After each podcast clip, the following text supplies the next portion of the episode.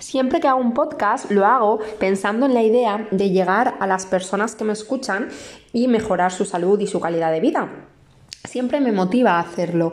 Me los preparo, utilizo las palabras que creo que más pueden llegar, leo, me informo previamente antes, me documento, intento hacerlo de la mejor forma posible y poner el mil por mil en cada uno de los podcasts que hago. No obstante, la verdad es que este podcast me gustaría que nunca hubiera existido, dado que esto supondría que ningún virus hubiera invadido nuestro planeta y este podcast no tendría cabida en él. Pero como la realidad es bien diferente, me gustaría ayudarte a llevar este proceso de cuarentena de la mejor forma posible para ti y para tu salud. Antes de empezar, me gustaría que reflexionara respecto a que lo que está pasando a nivel mundial es debido a una cuestión de salud. Por ello, me gustaría pedirte que no dejes que esta situación acabe con la tuya a nivel individual. The Lancet, una de las revistas de mayor prestigio, ha sacado un estudio recientemente respecto al impacto psicológico de la cuarentena y cómo combatirlo. Habla de algunas emociones tales como el estrés, el miedo, el aburrimiento, la frustración, la desconfianza, la incertidumbre, el enojo, los pensamientos negativos. Todo ello debido a la pérdida de libertad de movimiento y al confinamiento casero que nos hemos visto obligados a vivir. Todos estos sentimientos, sensaciones, emociones pueden hacer que no solo nuestra salud mental se vea afectada, sino que también otras áreas de nuestra salud. Me gustaría recordarte que al igual que tu casa está sustentada por diferentes pilares y columnas, también lo está tu organismo. Y por ello es importante que estos días intentes seguir cuidando tu salud mental, tu salud social, tu salud nutricional, tu salud deportiva y tu salud de descanso y horas de sueño. Para ello, intenta seguir las siguientes recomendaciones o consejos que voy a, voy a darte. El primero de ellos sería que cuides tu salud mental por encima de todas las cosas. Te necesitamos fuerte, nos necesitamos fuertes. Si tu coco no funciona, si no va, el resto tampoco. Es el pilar más importante que debes de cuidar estos días y el que más se puede ver afectado por la situación que nos ha tocado vivir. No sé si has oído hablar de las terapias ocupacionales, pero en estos momentos necesitamos autoaplicárnosla con la mayor disciplina que podamos.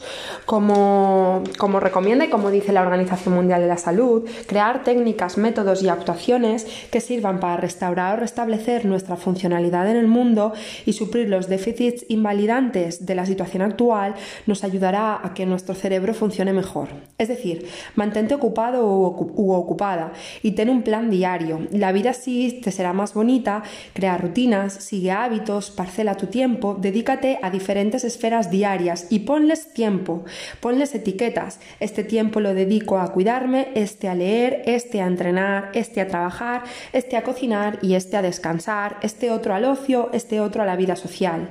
Es importante y te vendrá bien.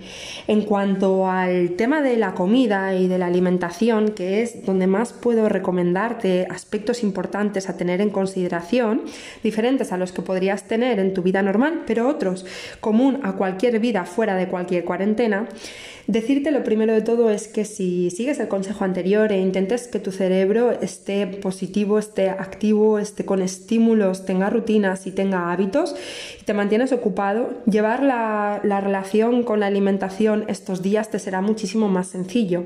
No obstante, procura seguir el siguiente decálogo.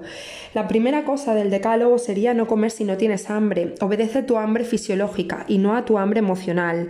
No va a solventar tus problemas comer de más o comer de menos incluso puede agravarlos, puede empeorar la situación en la que te sientes a nivel mental por sentir que estás fuera de control o que no estás comiendo como debieras. El, segundo consejo del decálogo sería nutricional para la cuarentena sería disminuir el tamaño de los platos, equilíbrate, sino que más tanto no deberás comer tanto tampoco.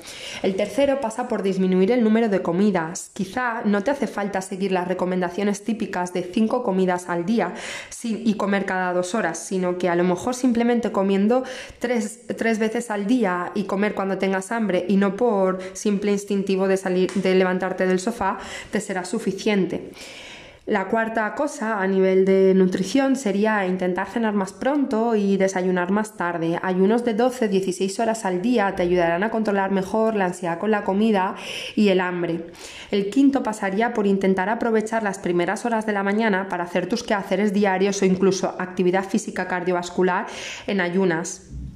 Te ayudará a ser más eficiente en la pérdida de grasa. El sexto pasaría por intentar entre semana no hacer paellas, fideuás y otros platos que normalmente haríamos solo en el fin de semana.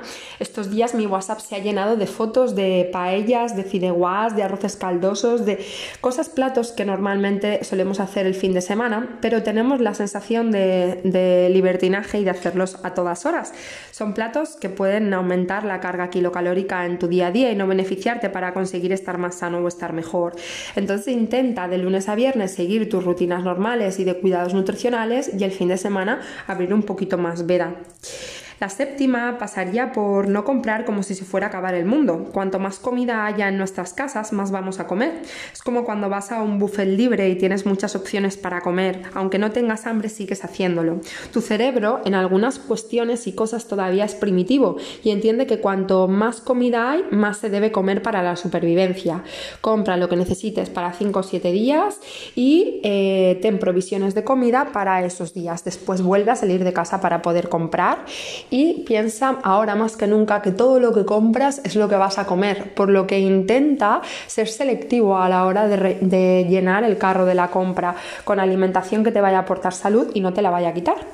El octavo pasaría por mejorar el sistema inmunitario. No voy a dar mucha más explicación respecto a esto porque el siguiente podcast eh, tendrá de nombre sistema inmunitario, por lo que simplemente recomendarte que tomes alimentos ricos en vitamina C, A, D, zinc y selenio y que te alejes de la comida procesada que hace que tu sistema inmunitario y tu ejército interno no pueda trabajar y funcionar tan bien para contigo el noveno aspecto del decálogo nutricional para la cuarentena sería cuidar de tu macrobiota, es decir, cuidar de todas esas bacterias que viven en tu colon y para ello deberías de comer suficiente fruta, verdura, legumbres, cereales integrales, así como alimentos fermentados.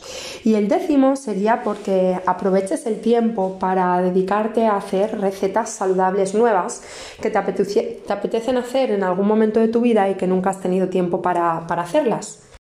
En relación a esto último que comento de hacer recetas nuevas, decirte que esta semana eh, planifiqué una propuesta nutricional para la cuarentena con diferentes opciones de desayuno, de comida y de cenas y diferentes videorecetas que poder hacer para pasárselo tanto a pacientes que le interesaran como a familiares, amigos y a todas las personas que en general estén interesadas por cuidarse para hacerles la vida más bonita. En la descripción de este podcast he dejado mi correo electrónico. Si estás interesado o interesada en recibir esta propuesta nutricional con las videorecetas, simplemente mándame un correo y en los días venideros te, te la haré llegar de forma totalmente altruista. Considero que estos días es bueno ayudarnos entre todos y siempre que pueda facilitar hacer el mundo más bonito y más sano, pues será un placer para mí. Si, repito, insisto, si estás interesado, escríbeme un correo y en los próximos días lo recibirás. Otro pilar muy interesante e imprescindible a tener en cuenta estos días es el tema de la salud deportiva. El cuerpo, los seres humanos, no estamos acostumbrados ni hechos para estar encerrados ni en modo sedentario. Por eso te pido por ti y por tu cuerpo que hagas ejercicio físico. Yo te recomiendo que lo parceles en dos momentos del día, una primera hora de la mañana para iniciar el día con alegría e iniciar el día con energía y con sustancias bonitas dentro de tu cuerpo que se liberan cuando haces ejercicio físico. Te recomiendo que empieces el día haciendo ejercicio físico cardiovascular. Si eres de los afortunados o afortunadas que tienen perro o bici o cinta de correr en casa, pueden ser tres buenas opciones. Tienes perro, salir a darle un paseo un poco más largo por intentar que sean en espacios abiertos. Si tienes bici o tienes una cinta de correr, que aproveches para hacer spinning o para hacer running o para andar en casa. Y si no, pues también tienes otras opciones posibles como ponerte vídeos de YouTube, que ahora hay 100.000 y van a seguir saliendo muchos de kickboxing, step, baile o alguna actividad cardiovascular que te haga eh, activar tu metabolismo de primera hora de la mañana. Y por la tarde te recomiendo que intentes hacer algo de ejercicio de fuerza enfocado hacia tu ganancia de masa muscular. Es decir, por la mañana tu cerebro funciona para y trabaja para quemar grasa y por la tarde funciona para y por construir masa muscular. Puedes utilizar teravans, puedes utilizar botellas de agua, puedes utilizar, eh, como nos hemos vuelto locos comprando seguro, que no es raro que en una casa haya más de un paquete de arroz, paquetes de arroz, y si tienes pesas o si tienes algo, algo que pese más en tu casa, incluso eh, tengo gente conocida que, y yo también al principio hasta que me hice con mis mancuernas, lo tengo que reconocer, que eh, las maletas las abría, las ponía con ropas y las utilizaba para mover peso. Cualquier es válida para, para poder crear rutinas deportivas en las cuales favorezcan tu estado de salud, tanto a nivel de grasa como a nivel de masa muscular. También pedirte que intentes estos días cuidar tu sueño y la calidad del mismo, que intentes respetar tus ritmos circadianos y que intentes darle a tu cuerpo lo que normalmente le sueles dar, no acostarte muy tarde y levantarte muy tarde y respetar un poco la luz y la oscuridad para vivir o para dormir en tu día a día. Y también evitar cualquier fuente de estrés o cualquier factor estresante que pueda disturbar un poco el y condicionarte el cómo tú llevas tu, día a día. Puede ser beneficioso para ti. Y por último, cuidar tu esfera y cuidar tu salud social. Es importante que intentes estar comunicado con la gente que quieres, con tus familiares, con tus amigos. Recuerda que estamos juntos en estos y que necesitamos más que nunca que haya hermandad y humanidad en esta situación. Y también pedirte que evites la sobreinformación y que si te informas, que busques buenas fuentes para ello. También que procures no monotemizar tu vida con el coronavirus, que dediques un espacio de tiempo que decidas para hablar o informarte de él y listo. También que compartas tus cargas emocionales, tanto si son positivas como si son negativas, si son positivas para alegrar a los demás y si son negativas para que se te pueda ayudar. Ayudar parece algo altruista, pero también tiene algo de egoísmo, porque es más bueno para el que ayuda muchas veces que para el que recibe la ayuda.